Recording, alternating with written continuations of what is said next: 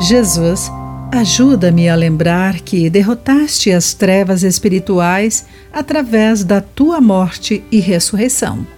Olá, querido amigo do Pão Diário, muito bem-vindo à nossa mensagem do dia. Hoje vou ler o texto de Jennifer Schuld com o título Nossa Luz Guia.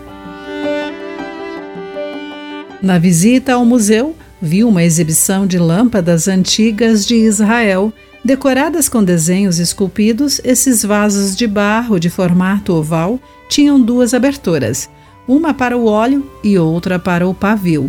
Embora os israelitas geralmente as usassem nos quartos, eram pequenas o suficiente para caber na palma da mão.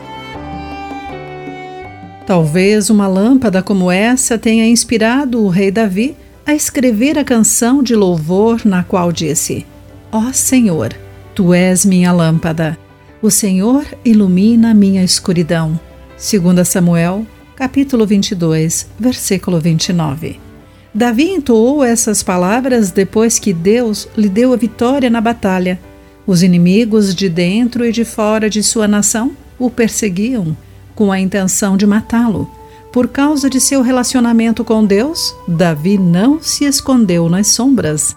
Ele confrontou os inimigos com a confiança adquirida por estar na presença de Deus. Com a ajuda do Senhor, Davi podia ver as coisas claramente e tomar boas decisões por si mesmo, por suas tropas e por sua nação. A escuridão que Davi mencionou em sua música provavelmente envolvia o medo da fraqueza, derrota e morte. Também vivemos com preocupações semelhantes e que produzem ansiedade e estresse.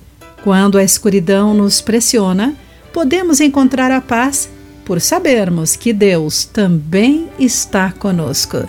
A chama divina do Espírito Santo habita em nós para iluminar nosso caminho até encontrarmos Jesus face a face. Querido amigo, o que você pode fazer para buscar a orientação de Deus em sua vida? Pense nisso. Aqui foi Clarice Fogaça com a mensagem do dia.